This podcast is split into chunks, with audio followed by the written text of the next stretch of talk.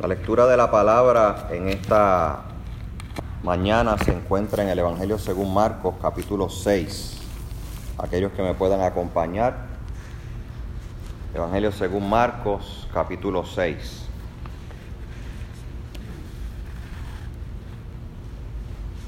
Y de allí los versículos del 30 en adelante.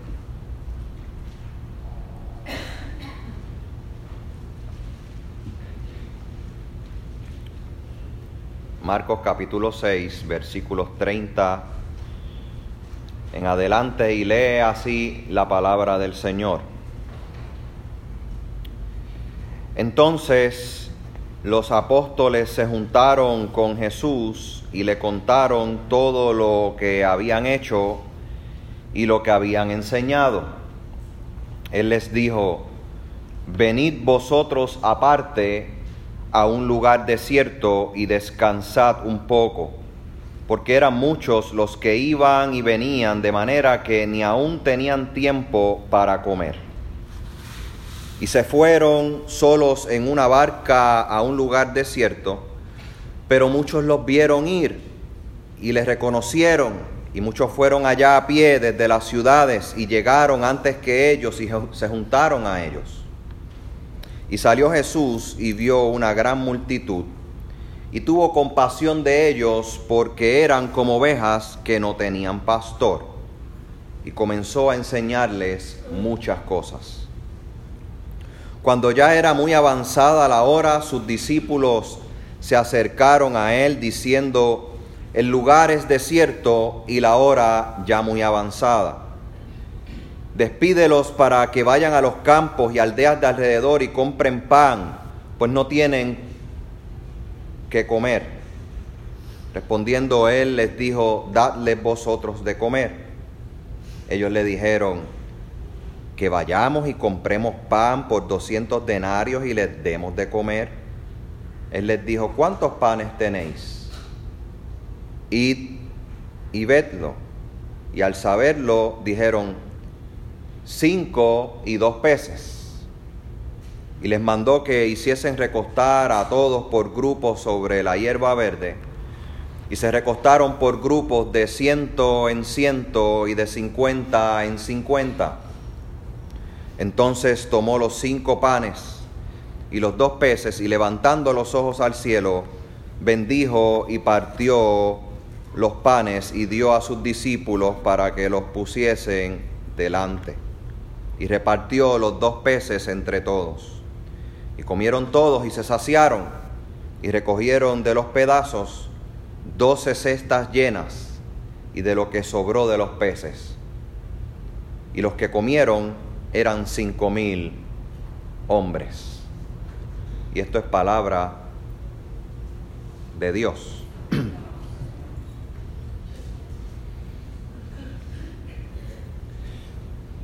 Si hiciéramos una pregunta trivia, ¿cuántos de nosotros hemos escuchado este relato antes? ¿Cuántos levantarían la mano?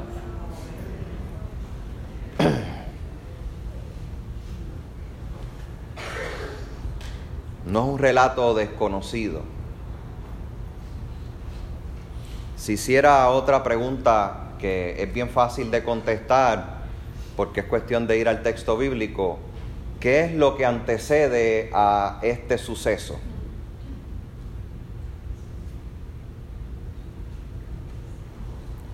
Si usted va al principio de este capítulo, se va a dar cuenta que Jesús ya les ha dado una misión a sus discípulos. Y en medio de la misión es que vayan y comiencen a responder al mensaje que ya Él ha estado compartiendo con ellos y que en los lugares que sean bien recibidos permanezcan y continúen enseñando y en los lugares donde así no les reciban entonces sacudan el polvo de sus sandalias y sigan caminando. Pero el sacudir el polvo, lo interesante es que cuando uno mira esos versículos del 7 al 13 de este capítulo se da cuenta que Jesús les insiste, cuando se sacudan el polvo, háganlo dando testimonio Quiere decir que en toda la acción de los discípulos del Señor en medio de la experiencia de cumplir con la nueva misión está el que el testimonio sea inquebrantable no solamente con sus palabras, sino también con los hechos que venían acompañados de esas palabras. Los discípulos del Señor habían salido ya a responder a la comisión que el Señor le había dado. Al paso de esa imagen se encuentra la otra que es un poco más catastrófica. Y la imagen catastrófica es, y ustedes también saben el relato de la hija de Herodía, que qué pidió? Que pidió la cabeza del último de los profetas, de aquel que proclamó la voz en el desierto,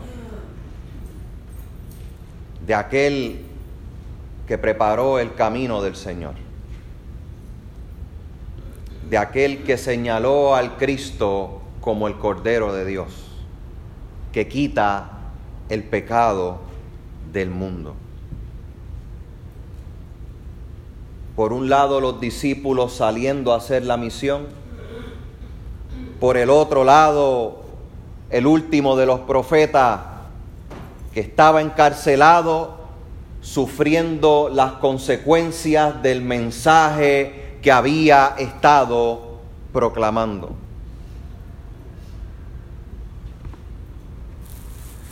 Déjenme decirle que he estado un poco escéptico con la idea de mirar lo que está sucediendo en los Estados Unidos con los niños de inmigrantes. Me mantengo al tanto porque mi esposa ve los videos de vez en cuando de lo que sucede. Niños que aunque no querramos admitirlo, algunos de meses están aprisionados y esperan a que por lo menos balbuceen alguna palabra para que pasen por los tribunales de inmigración. Algo que todavía se me hace un poquito complicado comprender y entender. En medio de la travesía en la que eh, he decidido adentrarme en tiempos recientes, utilizando la tecnología, leyendo la Biblia en un año, voy ya por el libro de Levítico en el Antiguo Testamento. Y cuánto testimonio hermoso y maravilloso encontramos en el libro de Levítico con relación a los extranjeros en una, porción del libro de, Levítico, allí habla que el extranjero es nuestro prójimo y debemos tratar a nuestro, a nuestro prójimo como a nosotros mismos. Utiliza la ley del amor, el autor de Levítico.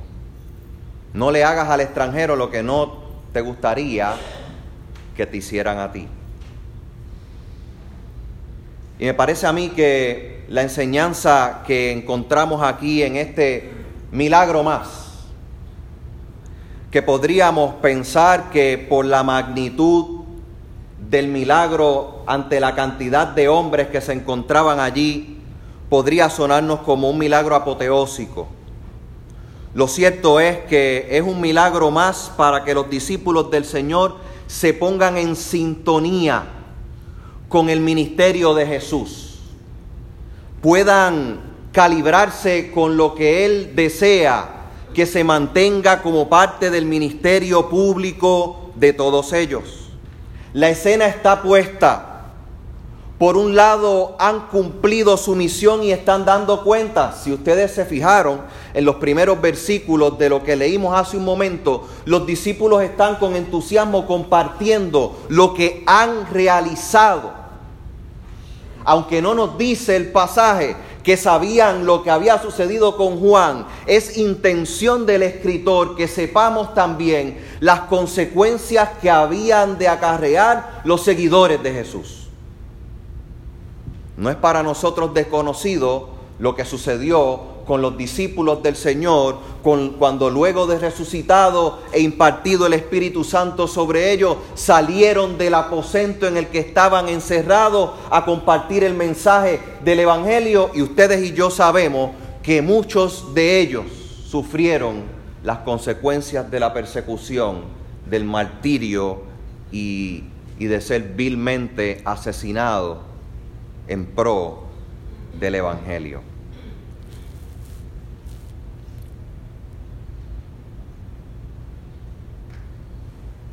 Los discípulos han cumplido con su misión. Han rendido cuentas y utilizando Jesús la misma estrategia que utilizó en muchas ocasiones, luego de haber estado en la faena del día a día, da la recomendación crucial. Es tiempo de que se tomen un descanso. ¿Cuántos necesitamos un descanso aquí? Aquí hay gente que está levantando las dos manos. ¿Cuántos nos hemos encontrado diciendo, como decía Yadira a los niños acá, que necesitamos unas vacaciones de las vacaciones? ¿A cuántos nos ha pasado eso?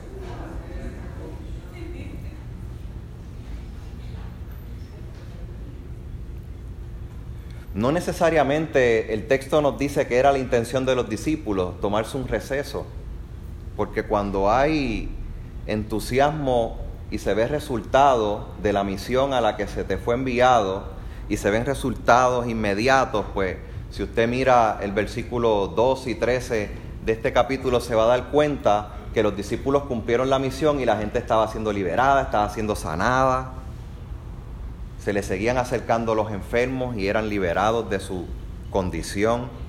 Eso entusiasma.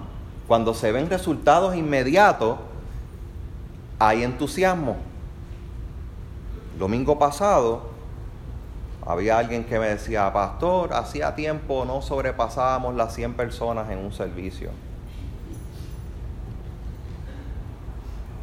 Y el mismo efecto que tenemos en nuestro espacio hoy lo tienen cientos de iglesias alrededor de la isla y de los Estados Unidos y del mundo. Me parece que es el mismo efecto que, que tiene que haber ocurrido cuando Jesús alimentó a aquella multitud.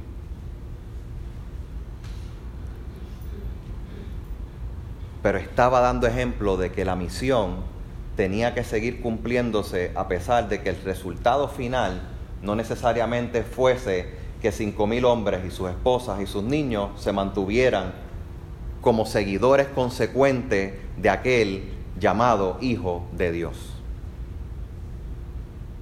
Por lo tanto, por eso hemos catalogado esto como un milagro más.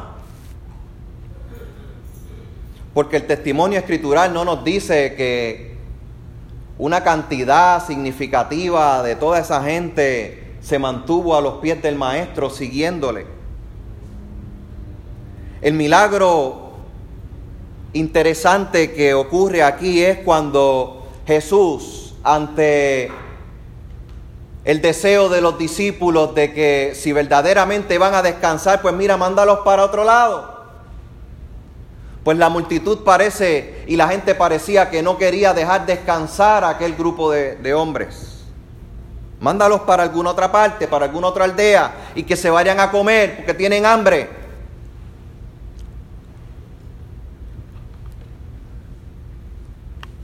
Y Jesús desea volver a recapitular enseñanzas con sus discípulos. Pues son ellos y no la multitud los que están trayendo la necesidad de la gente. ¿Se dio, ¿Se dio cuenta de eso? No es la multitud la que está diciendo tenemos hambre. Son los discípulos del Señor que señalan y dicen, esa gente tiene hambre, que vayan a otra aldea y busquen qué comer. El llamado de la atención de Jesús es a la conciencia de sus discípulos sabiendo que aquella gente tenía necesidad. Si ustedes sabían que tenían esa necesidad, no hay excusa para tomarse un descanso. Primero, atendamos la necesidad y luego tenemos el tiempo de reposo. No hay una cancelación al descanso. No hay una cancelación al reposo. O como en época de antaño, los pastores no cogen vacaciones. O los líderes de iglesia se supone que no tomen tiempo de descanso. Pero si hay necesidad por delante, la realidad es que debe ser atendida si hay conciencia de ello. Es la enseñanza que da Jesús en este milagro.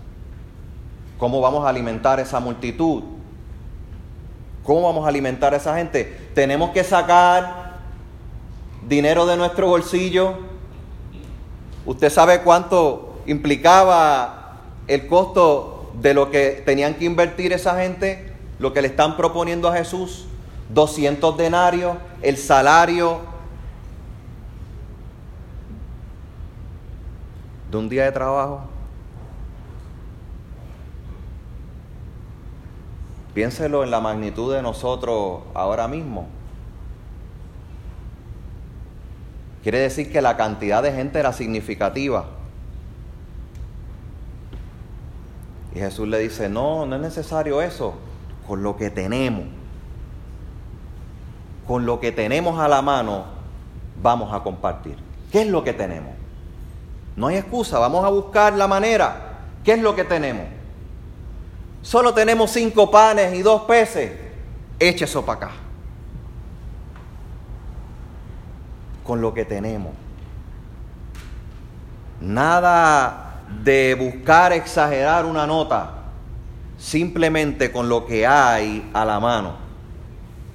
Algunos estudiosos bíblicos dicen que el milagro maravilloso que hay aquí es que no necesariamente el milagro ocurre con una multiplicación mágica de los cinco panes y dos peces, sino que cuando hay una atención directa a la necesidad y es conocida, y se nota que la gente toma conciencia de que se está dando de lo que se tiene, no de lo que se desearía tener. Aluden los eruditos bíblicos que era muy probable que en aquel tiempo como la gente peregrinaba en medio de la experiencia de la zona y tenían que llevar, llevar sus provisiones y sus víveres. Tenían algo con ellos. Y cuando llegó la hora de compartir con aquella multitud simple cinco panes y simple dos peces, la gente comenzó a sacar lo que tenía consigo y hubo experiencia de comunidad.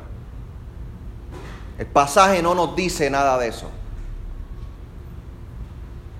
Pero los estudios sociológicos del tiempo llevan a los eruditos bíblicos a pensar que eso pudo haber sido una posibilidad mayor y a considerarse a tal punto que nos dice el pasaje bíblico que Jesús hizo sentar a aquella gente sobre pastos verdes. ¿No es esa la referencia que nos hace el salmista cuando nos habla que Jehová es nuestro pastor, que nada nos faltará y junto a delicados pastos nos hará descansar? Es un tiempo de descanso y de confianza. Esta otra muestra de un milagro más de Jesús. Necesito que presten atención, que pongan lo que tienen a la mano al servicio de la misión, pero que también que aprendan a descansar y a confiar en mí. Ocurre lo inaudito y se da el milagro. Y aquella multitud es alimentada en grupos de 100, en grupos de 50, cinco mil hombres sin contar al resto de la gente que se encontraba allí. Comieron todos, dice la palabra. Comieron hasta saciarse. Y qué rica estaba la comida en la escuela bíblica de verano. Comimos todos. Comimos hasta saciarnos. A veces sobró un poco para seguir compartiendo. los niños tuvieron la oportunidad en ocasiones hasta de repetir. Cuando participamos de la mesa, en ese acto de representación simbólica del momento en el que el Señor compartió por última vez con sus discípulos en la cena. Comúnmente sobra elemento en la mesa para que ustedes y yo recordemos que todavía falta más gente para que se siente al lado suyo y al lado mío y participe del banquete maravilloso del milagro de Dios. Las cestas quedaron llenas. Dice el pasaje bíblico que fueron doce. Pues es un número que yo no tengo ni que explicarlo mucho a ustedes. Pues doce eran los discípulos del Señor. Interesantemente que sobrara una cesta para cada uno de los discípulos, como señal y símbolo de que la misión no había caducado, no se había completado aún, continuaba habiendo trabajo por delante, pues un milagro más ofreció Jesús como enseñanza a sus discípulos, a una gran multitud. Y ustedes y yo vamos a ver que el texto que le sigue también es muy conocido para nosotros, donde ya estaban los discípulos otra vez en ese tiempo de intimidad con el Maestro y llega la gran tempestad.